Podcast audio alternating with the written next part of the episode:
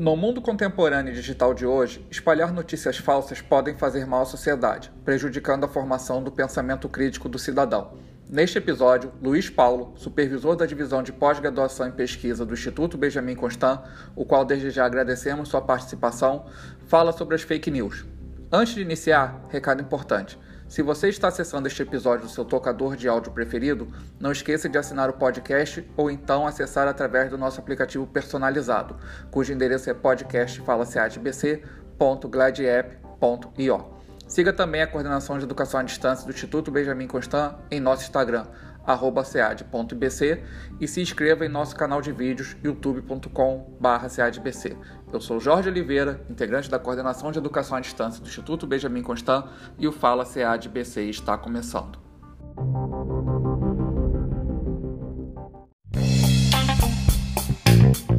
Fala SEAD-BC. Áudio conhecimento de qualidade.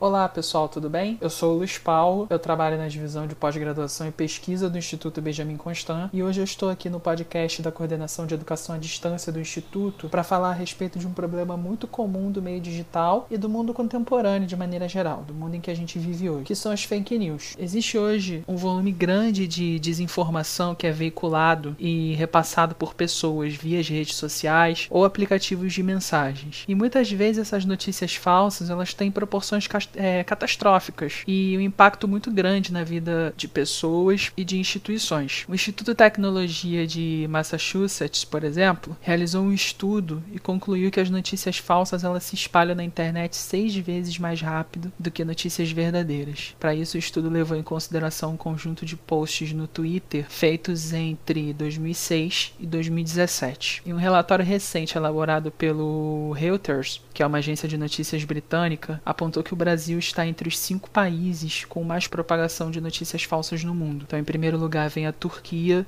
em segundo lugar o México, seguido do Brasil e depois os Estados Unidos e a Coreia do Sul. Então é fundamental, pessoal, que nos tempos atuais, né, nos dias de hoje, que nós saibamos como identificar uma fake news, uma notícia falsa, né, e evitá-la, para que não nos tornemos um instrumento de disseminação de mentiras nos nossos círculos de amigos nos nossos círculos profissionais, familiares, enfim, nos nossos círculos. As fake news elas são utilizadas com, fim, com fins políticos, então a gente já viu a utilização desse tipo de instrumento em eleições em determinados países recentemente. Mas a rede de notícias falsas e de rumores ela é extremamente complexa né, e muito sofisticada.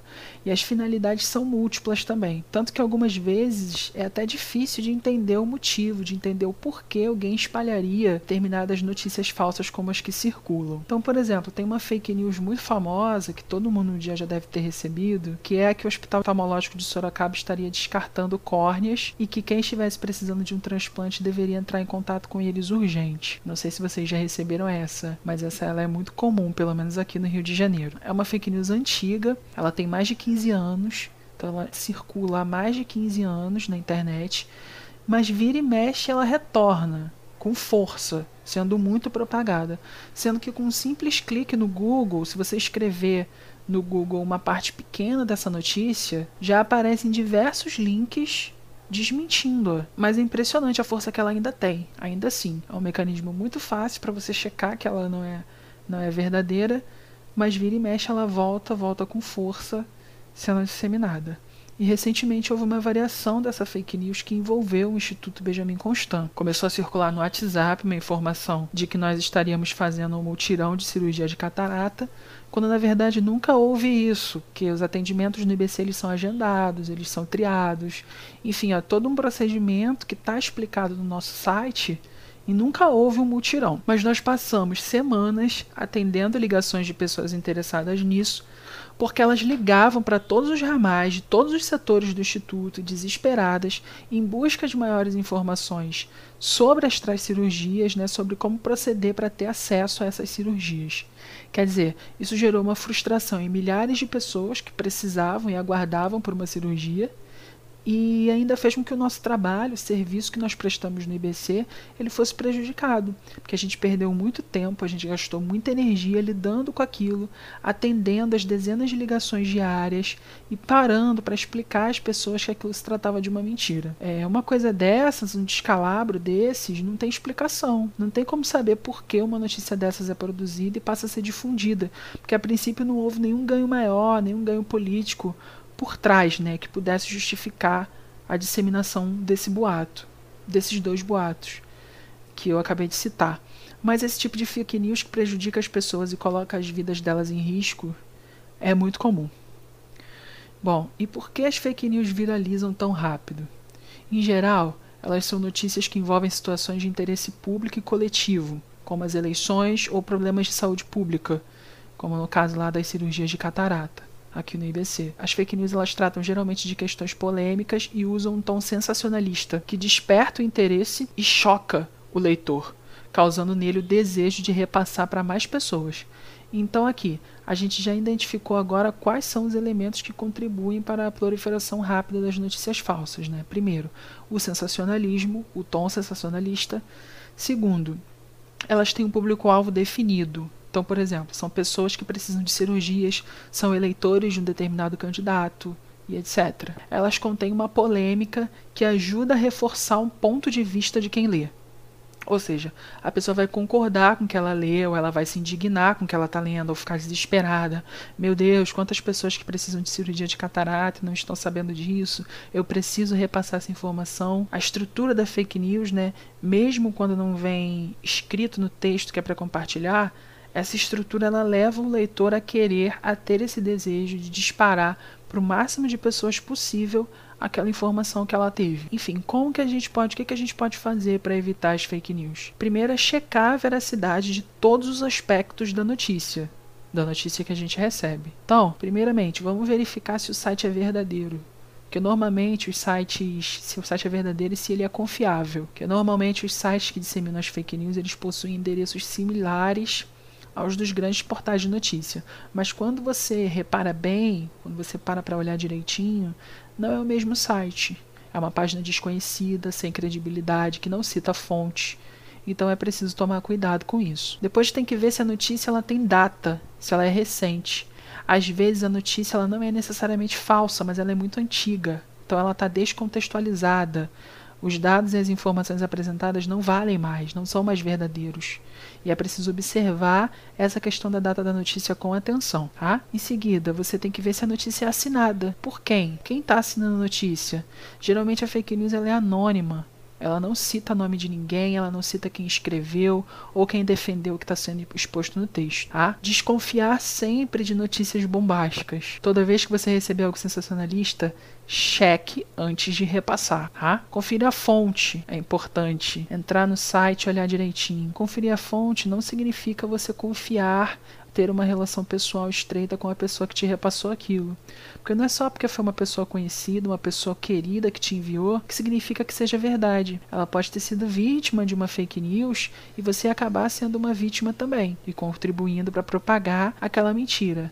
Confirmar a fonte, então, é entrar no site de notícias, verificar se aquilo foi mesmo postado por lá, se está dentro de um contexto atual, se a notícia é de fato recente, enfim essas questões que a gente está discutindo aqui, tá? É, não comente ou compartilhe a notícia, mesmo que seja para desmenti-la. Esse ponto é importante. Às vezes a gente vê uma fake news no, nas redes sociais, fica tão indignado que a gente vai lá, comenta que é mentira ou compartilha no nosso feed é, dizendo que aquilo para desmentir aquilo, dizendo que aquilo ali se trata de uma mentira. Mas quando você faz isso, você ajuda indiretamente a propagar a notícia, porque você faz ela circular, você gera engajamento para aquela postagem, então ela vai aparecer para mais e mais pessoas. Tá? Então, em vez de comentar que trata-se de uma fake news ou compartilhar dizendo que trata-se de uma fake news, envie uma mensagem no privado para quem postou.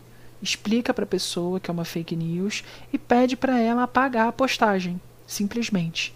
Ou quando não for possível fazer esse movimento, denuncia. denuncia a publicação, né, como se fosse uma notícia falsa, que as próprias redes sociais vão verificar a, a, a, postagem em questão e, se for o caso, vão, vão notificar quem publicou e a pessoa terá que apagar a fake news, terá que excluí-la.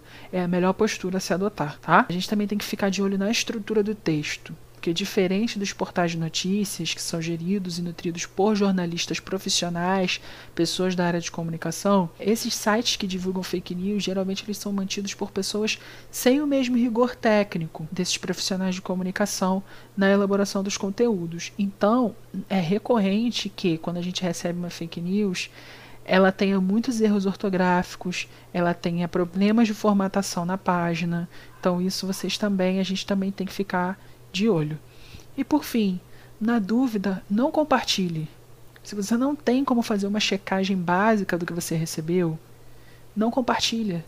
Nós somos os responsáveis pelo que a gente dissemina nas redes e é fundamental que a gente tenha esse compromisso de só repassar adiante o que for de interesse da sociedade, que possa ser de interesse de outras pessoas, mas que seja verdadeiro, que não seja uma notícia fabricada para prejudicar alguém ou para prejudicar algum, algum grupo, determinado grupo de pessoas ou instituições, tá? E quando a gente fala em combate à fake news, a gente tem que pensar que se trata de fato de uma batalha, tá? Porque quem cria esses conteúdos falsos tem intenções por trás, sejam elas financeiras, políticas ou de difamação, que são intenções pérfidas, intenções que vão contra os valores do que os valores de ética, os valores que a gente espera de uma boa sociedade, de um bom convívio social.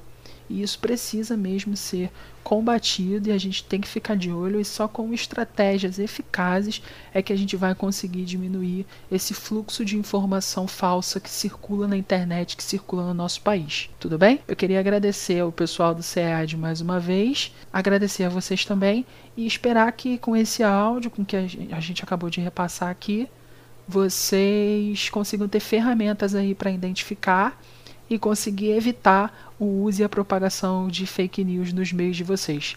Um abraço, pessoal, e até a próxima.